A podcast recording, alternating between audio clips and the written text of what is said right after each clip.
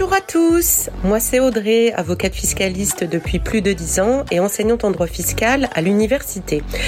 Je vous propose d'aborder des thèmes liés à la fiscalité patrimoniale en toute simplicité et plus largement à des thèmes liés à la stratégie patrimoniale. Alors je vous dis à tout de suite dans un nouvel épisode et bonne écoute.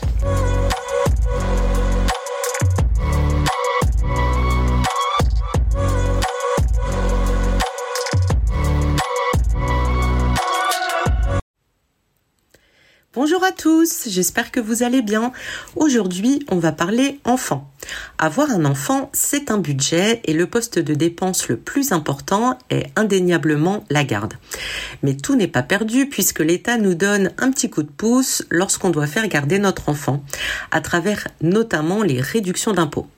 L'idée de ce podcast est de défricher un peu les dispositifs qui existent et de vous donner quelques astuces pour optimiser au maximum les avantages liés à la garde d'enfants tout en ayant conscience des limites des dispositifs. L'idée étant de les appliquer correctement et de ne pas se mettre en risque. Pour que vous ayez une vision claire des régimes en vigueur aujourd'hui, on va distinguer le cas où l'enfant est gardé à l'extérieur de votre domicile du cas où il est gardé chez vous. Première hypothèse, l'enfant est gardé en dehors du domicile. Lorsque vous faites garder votre enfant à l'extérieur de votre domicile, vous êtes potentiellement éligible au crédit d'impôt pour frais de garde de jeunes enfants. Ce qu'on entend par jeunes enfants, c'est moins de 6 ans. Plus précisément, il faut qu'ils aient moins de 6 ans au 1er janvier de l'année d'imposition. Exemple, si au 1er janvier 2023, votre enfant avait moins de 6 ans, alors en juin 2024, lorsque vous ferez votre déclaration de revenus, vous pourrez déclarer ces dépenses dans la case appropriée pour avoir droit au crédit d'impôt. Si l'enfant a 6 ans en cours d'année, il n'y a pas de réduction pro rata temporis et vous avez donc droit pour la dernière année à un crédit d'impôt de façon tout à fait classique. Maintenant, qu'est-ce qu'on entend par à l'extérieur de votre domicile alors ça va être le cas lorsque vous, vous mettez votre enfant en crèche, que ce soit une crèche municipale, privée, interentreprise, ou bien lorsque vous le faites garder chez une assistante maternelle agréée. Et ça peut concerner également les frais de garde à partir de la maternelle dans le cadre des activités périscolaires, mais également le centre de loisirs sans hébergement le crédit d'impôt est égal à 50% des dépenses payées pour la garde. Alors tout d'abord, je vais faire une petite parenthèse sur la distinction entre crédit d'impôt et réduction d'impôt, puisque ça a son importance comme vous allez le voir. Dans les deux cas, c'est une somme qui vient en moins de votre impôt définitif. La différence entre les deux est visible lorsque le crédit ou la réduction d'impôt est supérieur au montant de votre impôt puisque dans cette hypothèse, s'il s'agit d'une réduction d'impôt, la différence ne vous sera pas remboursée, mais s'il s'agit en revanche d'un crédit d'impôt, alors la différence vous sera remboursée. Exemple, votre impôt définitif est de 100 et vous avez une réduction d'impôt ou un crédit d'impôt de 150.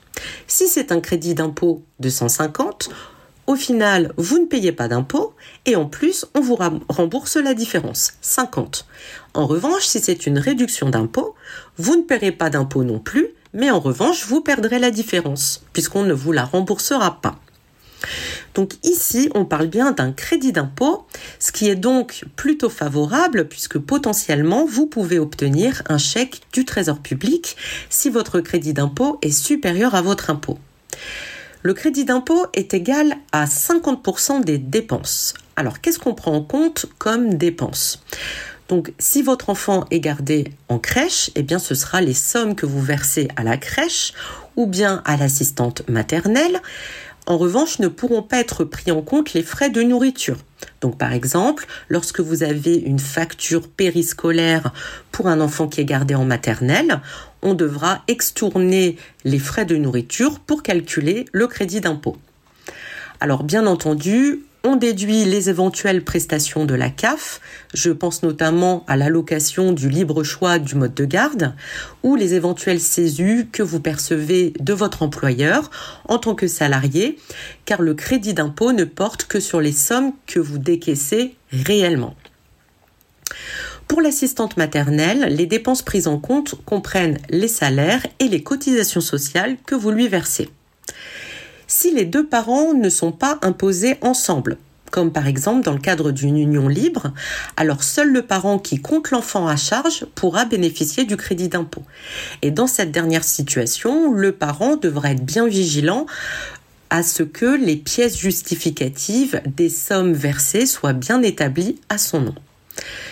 Ce crédit d'impôt est plafonné puisque les dépenses prises en compte sont limitées à 3500 euros par enfant gardé, soit un crédit d'impôt maximum de 1750 euros par enfant.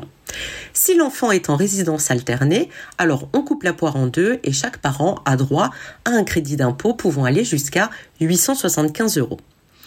Au moment de votre déclaration, vous n'aurez pas de pièces justificatives à fournir. Vous devrez juste mentionner le cas échéant le nom de l'assistante maternelle, sachant qu'il faut qu'elle soit agréée mais c'est important de conserver certaines pièces comme la preuve que l'assistante maternelle est agréée. Donc ça, notamment, c'est grâce aux attestations de la CAF. Gardez également la preuve des dépenses, donc les factures de la crèche, par exemple, avec là encore l'importance d'anticiper en amont et d'avoir des factures avec des libellés et des montants précis. Alors, il existe un modèle d'attestation qui est publié par l'administration fiscale et qui pourra vous aider notamment puisque cette attestation a vocation à être remplie par l'établissement ou la personne qui garde votre enfant à l'extérieur et c'est un élément de preuve important en cas de demande de renseignement de l'administration fiscale. Voilà, donc ça c'est le dispositif applicable si vous décidez de faire garder votre enfant à l'extérieur de votre domicile. Maintenant, deuxième option, vous faites garder votre enfant chez vous. Alors ça va être le cas lorsque vous embauchez une nounou à domicile ou bien lorsque vous faites garder votre enfant dans le cadre d'une garde partagée. Dans cette hypothèse, vous aurez droit également à un crédit d'impôt, mais cette fois-ci, c'est ce qu'on appelle le crédit d'impôt pour emploi d'un salarié à domicile. C'est ce même crédit d'impôt qui peut s'appliquer lorsque, par exemple, vous embauchez une femme de ménage. Donc c'est également un crédit d'impôt de 50% du montant des dépenses, mais le plafond, cette fois-ci, est beaucoup plus élevé puisque le plafond est de 12 000 euros de dépenses par an, majoré de 1500 euros par enfant à charge, sans pouvoir excéder un plafond global de 15 000 euros. Et si c'est la première fois que vous employez un, salarié à domicile, alors le plafond global passe de 15 000 à 18 000 euros uniquement pour la première année. Alors surtout ici, il n'y a pas de limite d'âge euh, s'agissant de l'enfant, comme c'était le cas précédemment dans le cadre du premier crédit d'impôt. Alors attention, si vous avez plusieurs salariés à domicile, donc par exemple vous avez une femme de ménage et une nounou, alors ces deux salariés seront pris en compte pour apprécier le plafond de 12 000 euros. C'est pas 12 000 euros par salarié. Au titre des dépenses, vous pourrez prendre en compte le salaire net versé à la nounou, ainsi que les cotisations sociales et patronales, de même que ses frais de déplacement si vous y contribuez. Comme pour le précédent dispositif, vous ne pouvez bien évidemment bénéficier du crédit d'impôt que sur les sommes que vous payez réellement en définitive, donc il faudra soustraire de l'assiette du crédit d'impôt les aides perçues, notamment de la CAF. Comme pour le crédit d'impôt de frais de garde de jeunes enfants, vous déclarez ces dépenses lors de votre déclaration de revenus en renseignant le nom de votre salarié à domicile. Vous n'avez pas de justificatif à apporter au moment où vous faites votre déclaration, mais attention, conservez bien certains justificatifs notamment la preuve du paiement des salaires et des charges sociales. Donc, il faudra conserver les attestations URSAF, le contrat de travail et les bulletins de salaire. Pour ces deux dispositifs, donc crédit d'impôt lorsque vous faites garder votre enfant à l'extérieur de votre domicile et crédit d'impôt lorsque vous le faites garder chez vous, pour ces deux dispositifs, vous devez garder tous les éléments justificatifs jusqu'à l'expiration du droit de reprise de l'administration fiscale, c'est-à-dire trois ans. Plus précisément, le 31 décembre de la troisième année qui suit l'année d'imposition. Donc par exemple, si vous avez un crédit d'impôt au titre de dépenses effectuées en 2022, alors le droit de reprise de l'administration expire le 31 décembre 2025. Et donc vous devez conserver tous vos justificatifs pendant toute cette période, puisque en cas de demande de renseignement, eh bien, il faudra que vous soyez en mesure de les fournir à l'administration fiscale. Alors ces crédits d'impôt, euh, quand est-ce qu'ils sont versés? Alors les choses ont énormément changé depuis l'entrée en vigueur du prélèvement à la source, mais globalement, vous percevez un acompte de 60% du montant des crédits d'impôt en janvier et le solde est payé au cours de l'été.